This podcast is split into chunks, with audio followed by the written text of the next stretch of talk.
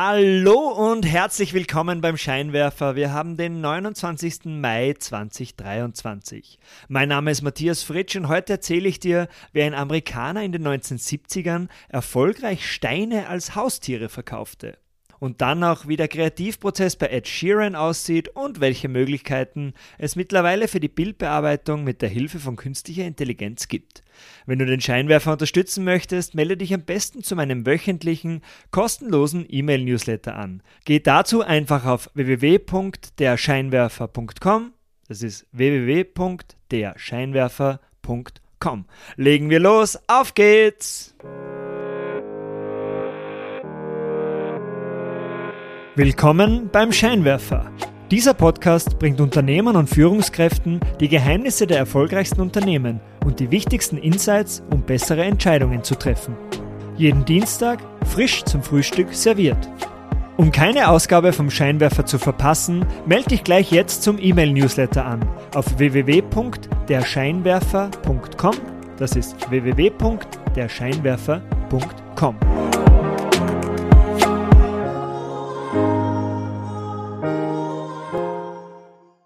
Endlich ein Haustier ohne lästige Verpflichtungen oder teure Erhaltungskosten. In den 1970ern wurde der Amerikaner Gary Dahl berühmt, indem er ziemlich erfolgreich unter dem Namen Pet Rock Steine als Haustiere verkaufte. Wie jede gute Geschäftsidee entstand der Pet Rock während einer feuchtfröhlichen Nacht in einer Bar im Jahr 1975. Gary Dahl und seine Freunde waren sich schnell einig, wie intensiv die Haltung eines Haustiers sein kann. Katzen und Hunde können deine Möbel zerstören und brauchen ständige Aufmerksamkeit. Die Haltung ist auch sehr teuer, täglich müssen sie gefüttert und ausgeführt werden. Im Scherz erwähnte Dahl, bei seinem Haustier hätte er all diese Probleme gar nicht. Er hätte nämlich einen braven Stein als Haustier. Der Abend verging, doch diese Idee ließ Dahl nicht mehr los. Kurze Zeit später brachte er den Pet Rock auf den Markt. Seine Steine von einem mexikanischen Strand bekam er ganz einfach für ein paar Cent vom örtlichen Baustoffhändler. Als er seine Erfindung im Jahr 1975 auf einer Messe dann in San Francisco vorstellte, waren die Messebesucher begeistert. Die Kaufhauskette Neiman Marcus wollte den Petrock unbedingt in ihr Sortiment nehmen. Auch Bloomingdale's zog später nach. Gary Dahl sah im Petrock einfach einen Weg, um schnell an Geld zu kommen, denn er war notorisch pleite. Mit 10.000 Dollar Startkapital von zwei Kollegen startete er kurz darauf die Produktion. In kurzer Zeit wurde der Pet Rock von der Spaßidee zum US-weiten Phänomen.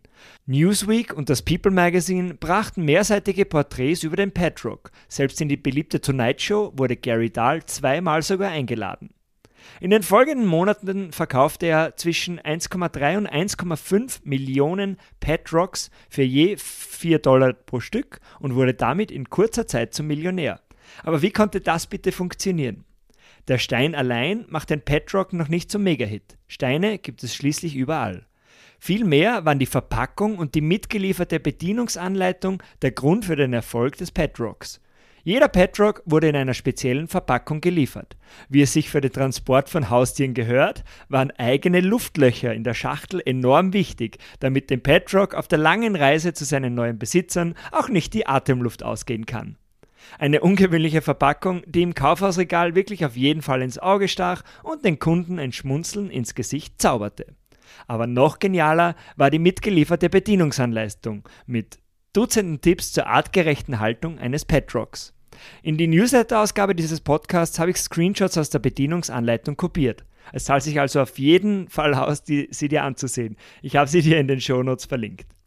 Äh, in dieser Bedienungsanleitung war auf 40 Seiten sehr detailliert beschrieben, wie man sich mit dem Petrock am schnellsten anfreunden konnte und welche Kunststücke der aufmerksame Besitzer seinem Petrock beibringen konnte. Also zum Beispiel, nach den Strapazen vom Transport sollte der neue Besitzer den Petrock am besten für drei Tage ruhen lassen. Das sei nämlich genau die Zeit, die ein kleiner Petrock benötigt, um sich an seine neue Umgebung zu gewöhnen. Auch einfache Befehle wie bei Hunden, zum Beispiel Sitz oder Bleib oder Platz, könne der Besitzer mit seinem neuen Haustier dann üben. Der Befehl, sich totzustellen, würde ihm jedoch am meisten Spaß bereiten. So viel Spaß, dass der Petrock diesen Befehl sogar üben würde, wenn der Besitzer gerade nicht im selben Raum war. Und auch für Angriffe auf seine Feinde könne man den Petrock nutzen. Er ist nämlich somit auch als Beschützer der perfekte Begleiter. So schnell das Ganze bekannt wurde, so schnell kühlte der Hype nach einem halben Jahr auch wieder ab. Zahlreiche Nachahmerprodukte fluteten den Markt und Dahl überwarf sich mit seinen Investoren. Mit seinen nächsten Erfindungen, wie zum Beispiel dem Original Sand Breeding Kit, konnte der nunmehrige Millionär Gary Dahl aber nicht an die Erfolge des Petrocks anschließen. Der Grund für den großen Erfolg des Petrocks war für Dahl eindeutig. Viele Leute seien einfach gelangweilt von ihrem Leben und ihren Problemen. Mit dem Petrock können sie sich auf eine entspannte Fantasiereise begeben und ihrem Alltag entfliehen. Der Musiker Ed Sheeran und der Bestsellerautor Neil Gaiman können anscheinend mühelos einen Megahit nach dem anderen produzieren.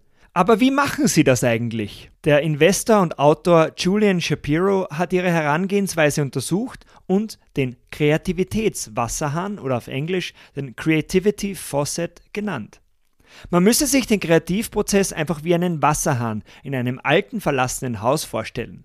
Wird dieser Wasserhahn zum ersten Mal seit Ewigkeiten wieder in Betrieb genommen, muss zuerst das dreckige Wasser abbrennen, das durch Ablagerungen und rostige Leitungen verunreinigt wurde. Erst wenn das dreckige Wasser durch den Hahn geronnen ist, kann das klare, saubere Wasser folgen. Und so geht auch Ed Sheeran bei seinem Kreativprozess vor. Zu Beginn muss jede schlechte Idee, die ihm in den Kopf kommt, auch durchgespielt werden. Ohne Selbstkritik erkennt er diese schlechten Ideen einfach als Teil des Prozesses an.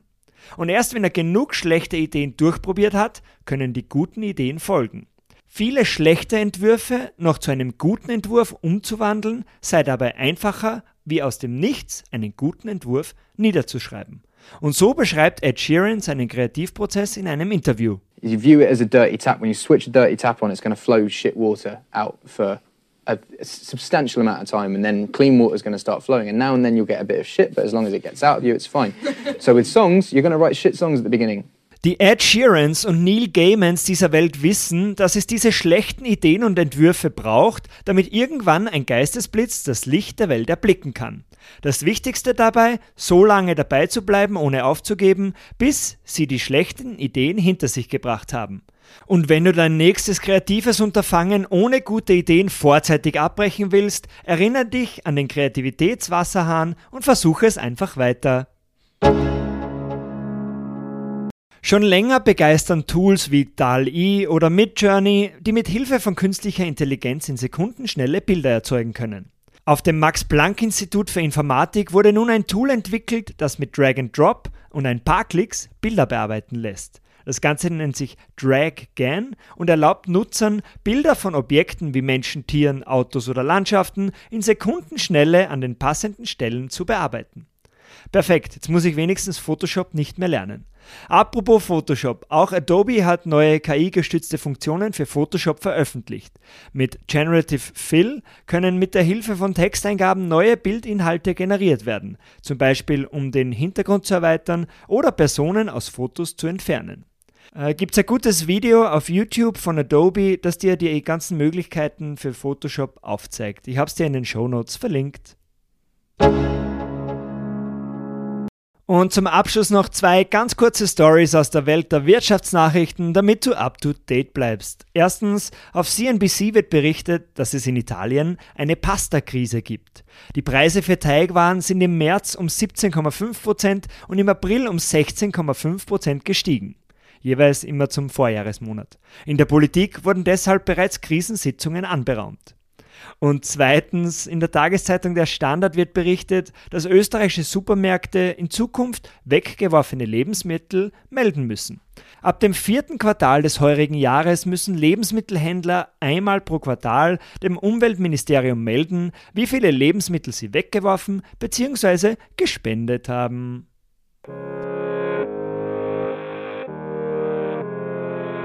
Das war's auch schon wieder für heute vom Scheinwerfer. Vielen Dank fürs Zuhören. Wenn dir diese Ausgabe gefallen hat, leite sie doch gerne an deine Freunde und Freundinnen weiter. Um keine Ausgabe mehr zu verpassen, melde dich gleich jetzt auf www.derscheinwerfer.com zum Newsletter an. Das ist www.derscheinwerfer.com. Bis zum nächsten Mal. Ciao!